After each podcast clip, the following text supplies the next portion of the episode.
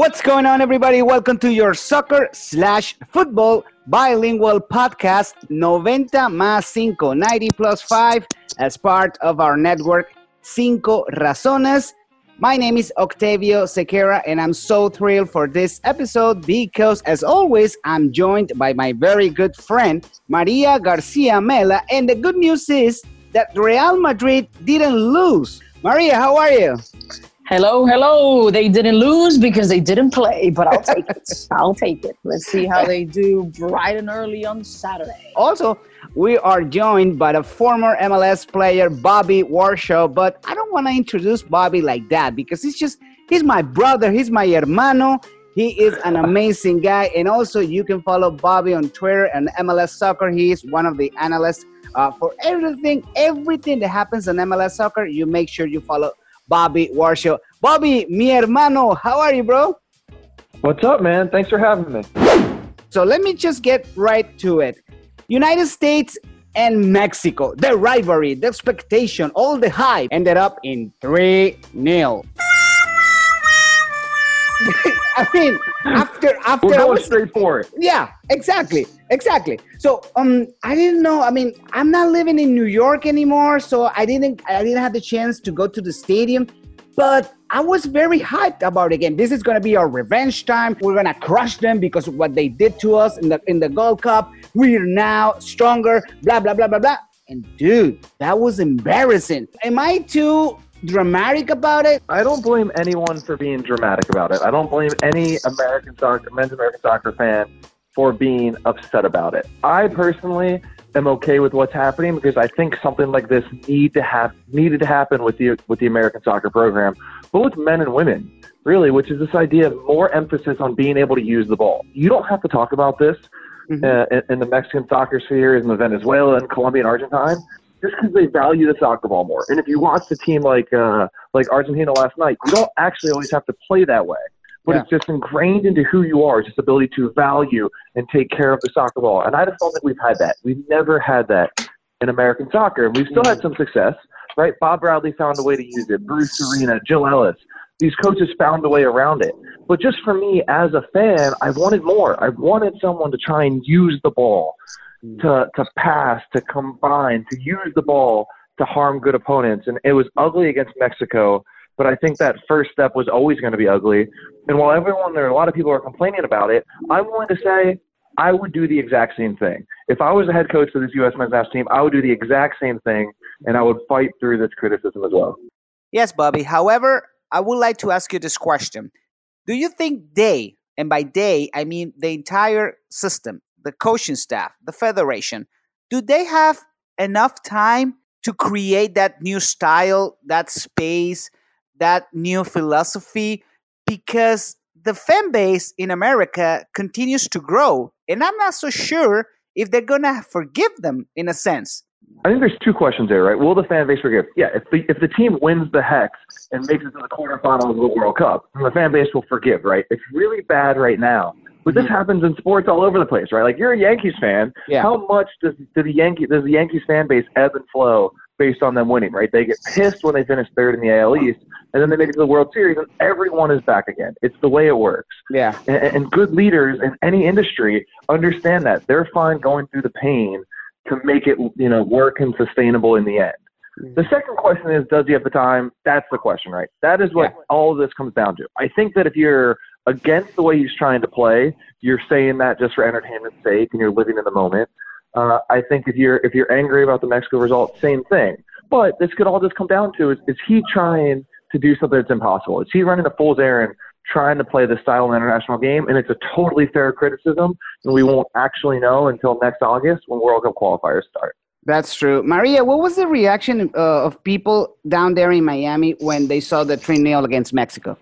Uh, honestly, I don't think people paid much attention, unfortunately. I That's think, uh, Yeah. yeah. most of the attention was placed on the game that was being played in Miami, which was uh, the Colombia Brazil. Yeah. Um, I really didn't hear much commentary at all. I internally chuckled. I said, "Oh my God, here they go again!" You know, Yeah. um, it's sad but true. But that's the truth. I think it's that's that's going to be even worse, Wabi. I don't know what you think because now we're reaching to a point that we're going to get to another World Cup qualifiers but also in six years, well, seven years, we'll be hosting the World Cup. That indifference yeah. is still a bad thing for us. Well, I'm sorry. Here's my question though.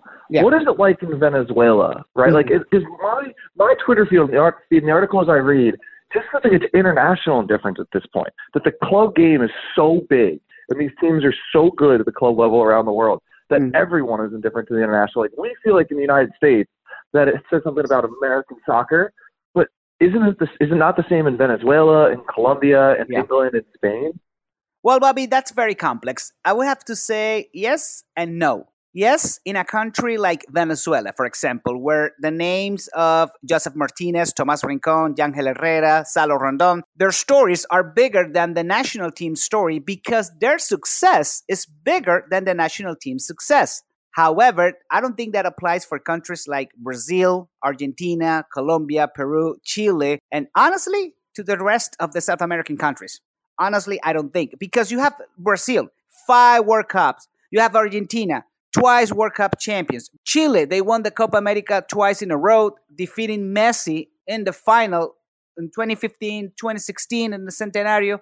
Colombia have won the Copa America. Not only that, but they've been relevant on the international context. With that being said, let me translate that question to Spain. The story of the national team is that a bigger story comparing to Real Madrid and Barcelona? In Spain, the national team is is huge, but what's happening or what has been happening as of late is because of that huge rivalry of Real Madrid and Barcelona. Some people uh, have stopped watching them. Okay, uh, have, have stopped watching the national team. Is that everybody? No. Do I watch every single Sp- Spanish game? Sure do, because you know I love the game and I'm Spanish, and you know I yeah. just feel like I, I have to. It's what I do. Uh, mm-hmm. but there's a big uh, a bit of division there, you know, and then compounded by the Lopetegui firing, and you know, just mm-hmm. it's been a little convoluted for the Spanish national. Yeah, um, that's really interesting, Maria. I'm glad you say that because one thing I think happens in American soccer is we are so insulated, right? You know, the language barriers are hard uh, sometimes, but figuring out the context of how we feel compared to the rest of the world. Mm-hmm. Um, so there's a little bit of disenchanted uh, nature going on with with Spain too in the national team. I find that yeah. to be really interesting. So, Bobby, before we let you go, and thank you again for taking up the time, um, let me ask you this. The game against Uruguay, was that luck? We, did we play the way that we were supposed to be playing, or is, was that an improvement comparing to Mexico? Not just because of a result, by the way that we played that game. I would say yes. I mean, it's always so hard to judge against Uruguay, right? Because they're the number five team in the world, and they'll let almost anyone else have the majority of the ball. So it's a really weird experience, and the crowd was quiet, and the field was slow. It was just a really weird game.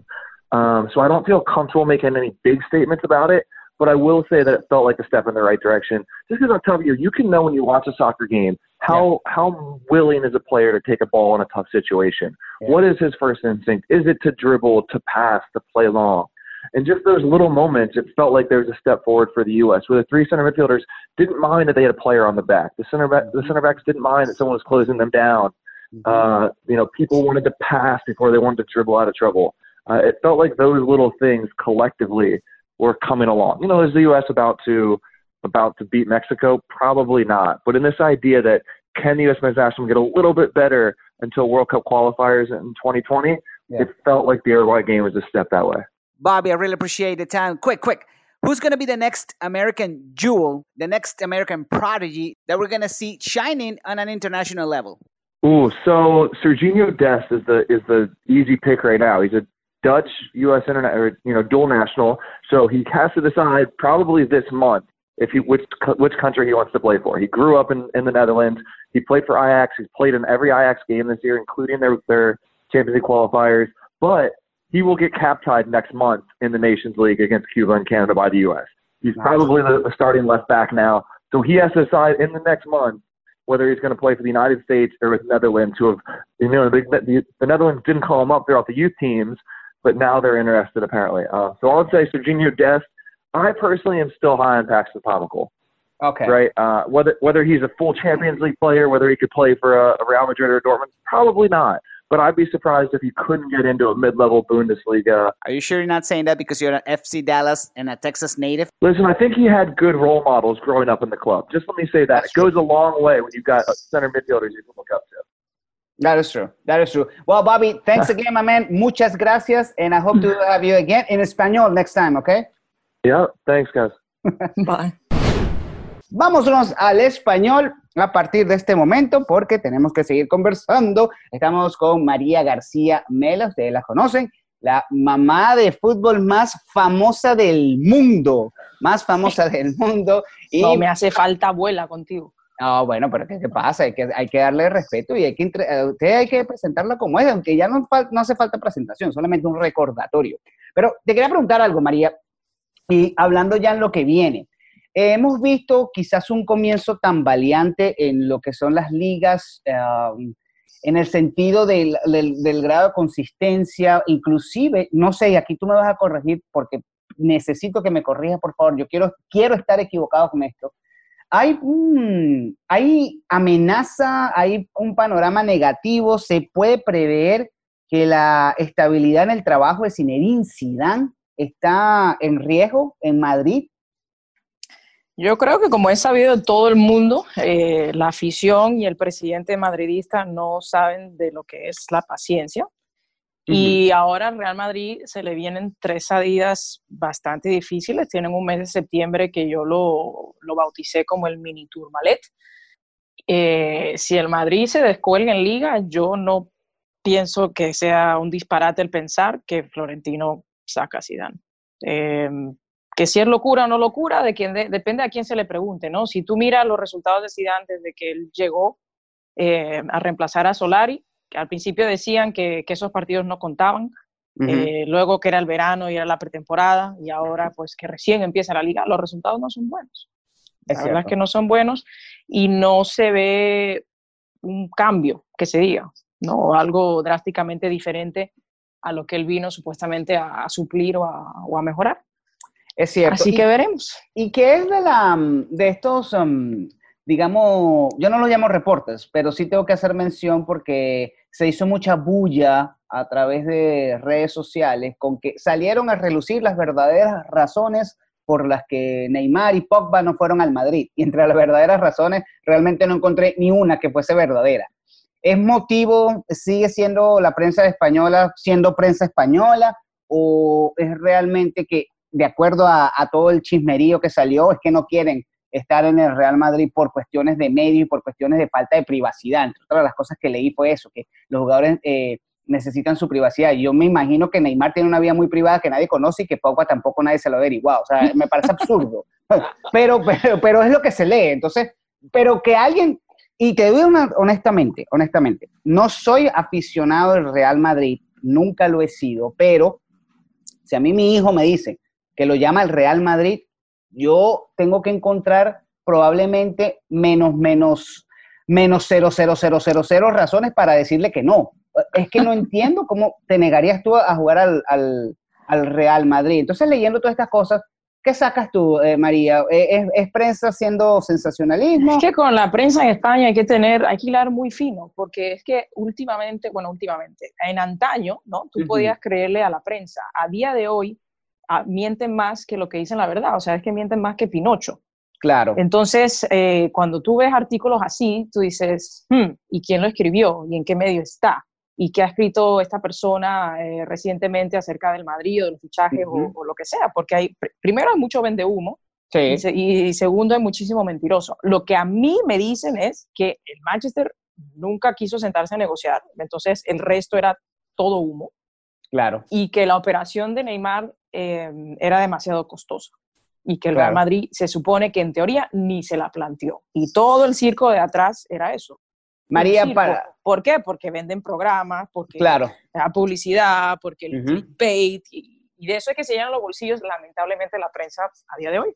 Es correcto, es correcto. María, en inglés le preguntaba a Bobby quién sería la próxima joya eh, del fútbol estadounidense para, para exportar. Él mencionó un par de casos. Te pregunto para los que no conocen de las interioridades del Real Madrid, ¿cuáles son esas joyas que tiene el Madrid? Hay joyas en, en, en lo que es la cantera del Madrid, hay joyas eh, que puedan ser revelación esta temporada, porque se sabe que el Madrid quiere con todo ganar la liga. ¿Está el talento juvenil allí? Dentro de ahora mismo de, de, la plantilla en sí, yo creo que no, yo creo que el talento lo han, lo han cedido, ¿no? Mm, eh, Cubo vino yo creo que sorprendió hasta que a, los que lo ficharon. Lo ficharon para el, Castilla, como un refuerzo del Castilla, y yo creo que la gente alucinó en el verano con lo que veían en, los entrenamientos y en los pocos amistosos que, que, pudo jugar.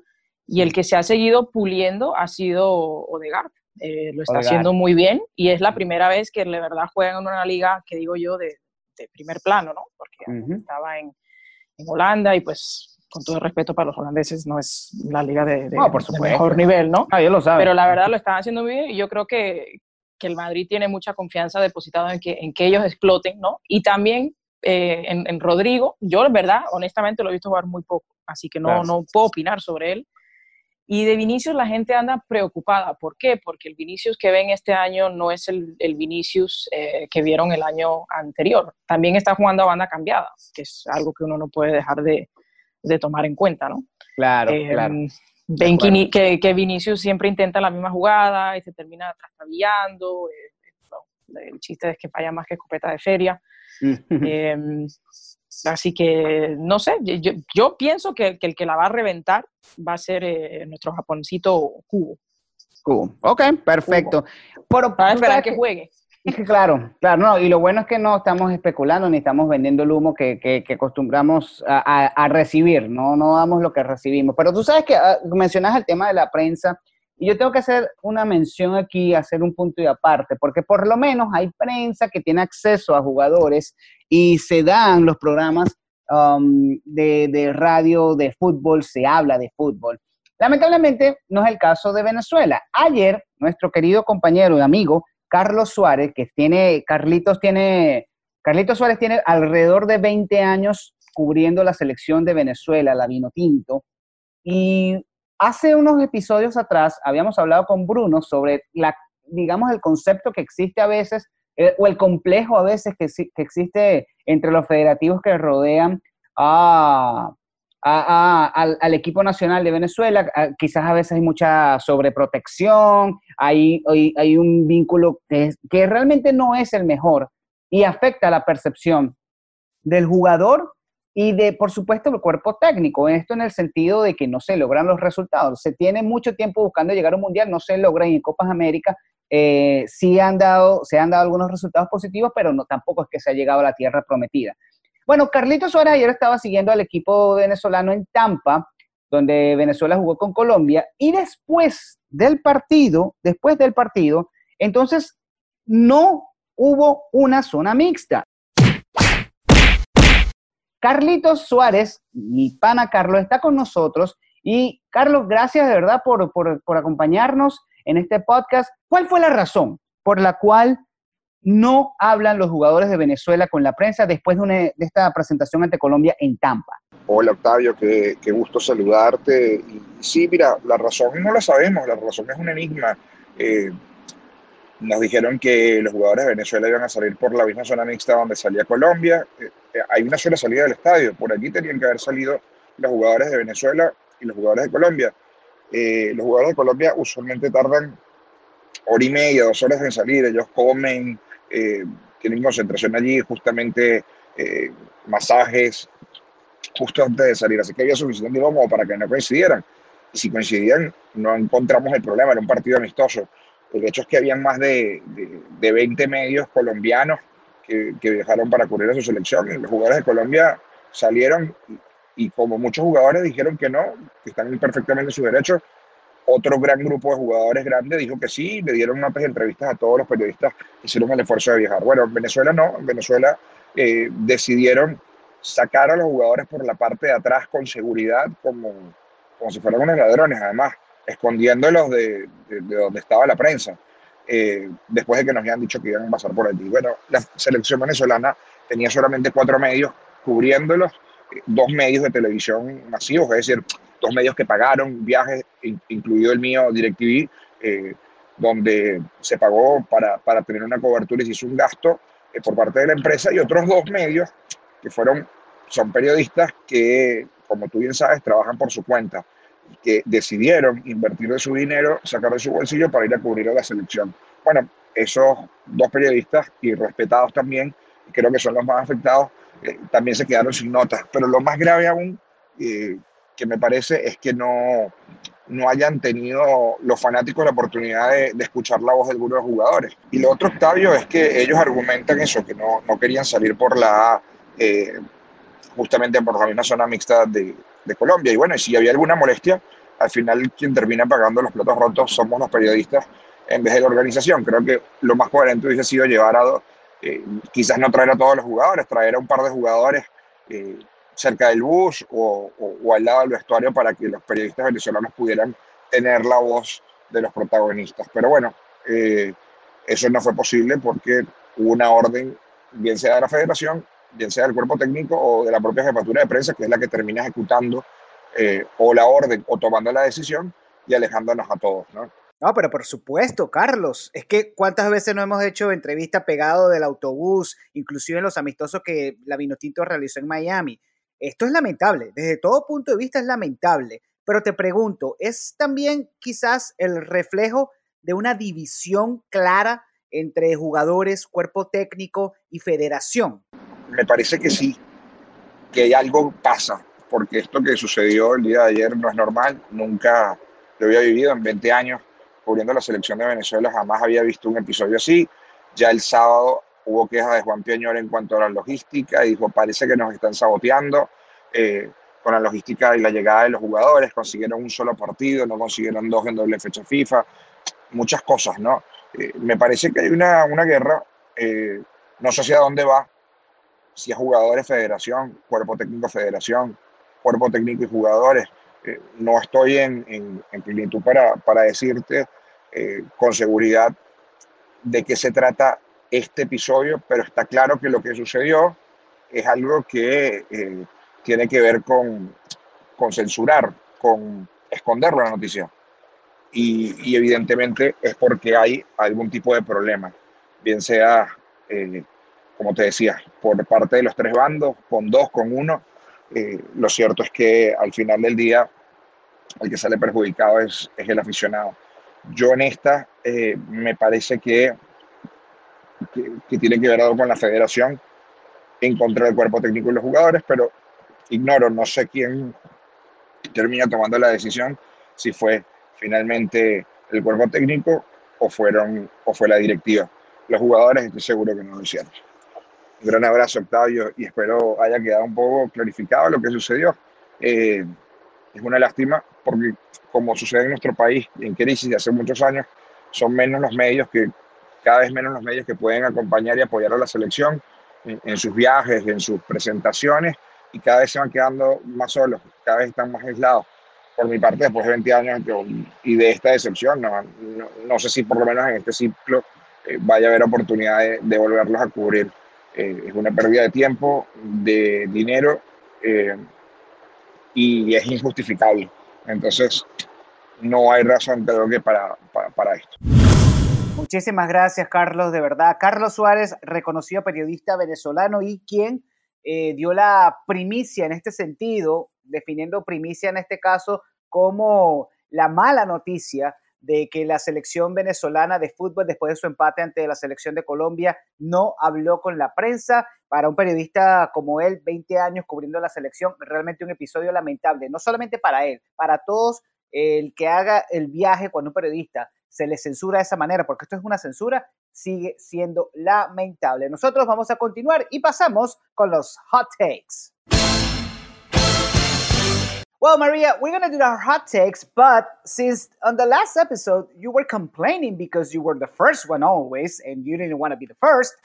yeah, yeah. Well, let me start this time. I'm going to throw my hot take here, and it's related to the U.S. national team, the men's national team. It's concerning. We have to be aware with the fact that many players around the world are developing. It is concerning. It's concerning the lack of development of the American national soccer player. Why am I saying this?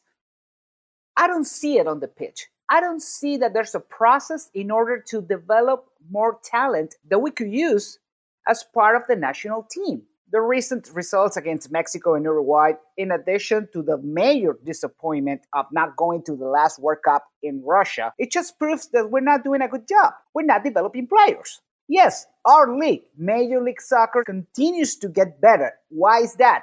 Well, better international players are coming, better coaches are coming, and the fan base continues to get bigger and bigger. But that's just for the local teams. It does not translate into a major support to the national team simply because the success of the national team is unexistent. Think about it. What's next? Going to the World Cup and get eliminated on the group stage?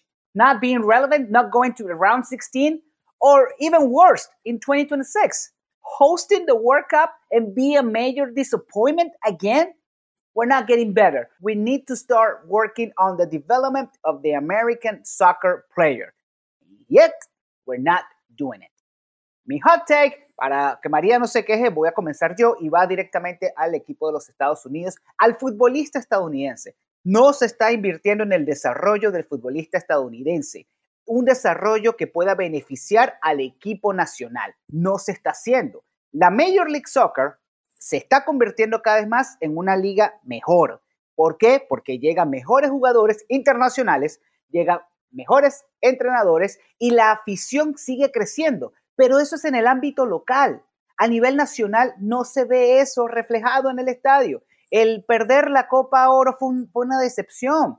El no haber clasificado al Mundial, eh, lo que está sucediendo en los últimos resultados. Son decepciones, son decepciones y no estamos mejorando como país de fútbol. Por eso lo dejo claro y raspado. Hay que invertir y hay que trabajar por un mejor desarrollo del futbolista estadounidense. Esto va eh, referente al, bueno, al bombazo que estalló hace pocas horas en, España. Eh, el Valencia ha destituido a Marcelino, Mm. Entonces mi pregunta es, ¿qué pasa con, con, estos dueños de equipos que solamente ven el, el fútbol como un negocio personal? Eh, ¿Dónde quedan los, los, aficionados, las metas deportivas? El Valencia no es santo de mi devoción, ni mucho menos, por mí si descienden a segunda, pero no me parece ni medianamente normal lo que están haciendo, ¿no? Destituir a un entrenador que te ayudó a proclamar campeón de la Copa del Rey después de por 200 años y a clasificarte para la Champions, lo destituyes. ¿Por qué? Ahora mismo absolutamente nadie sabe. Y ese es el, el, miedo en el fútbol y porque eh, la gente, eh, aunque no es, eh, ¿cómo se llama?, muy admiradora de Florentino muchas veces, agradecen que haya cambiado los estatutos en el club donde ningún jeque, ni los petrodólares, ni nada de eso podrá llegar a ser presidente del Real Madrid jamás, ¿no? What's going on with these uh, soccer club owners, right, who only see the team as a personal business, regardless of um, the fans and the, the sporting goals and, and all, all of that, right? Marcelino was fired today. Uh, this coach helped Valencia become champions of La Copa del Rey and classified the, the team for the Champions League after you know many years. And now he's out on the street you know? How, how is this going to come to an end? How do you put an end to this? You know what's going to happen with valencia now? Who i don't like but regardless what's going to happen with them you know to me it's just it's a sad sad state of affairs today That's it from us today. Thank you so much. Thank you. And for all of you, don't forget to subscribe to our network, Cinco Razones. That way, you're gonna have access to all the episodes of our podcast, your podcast, 90 más Cinco. Have a great day and God bless.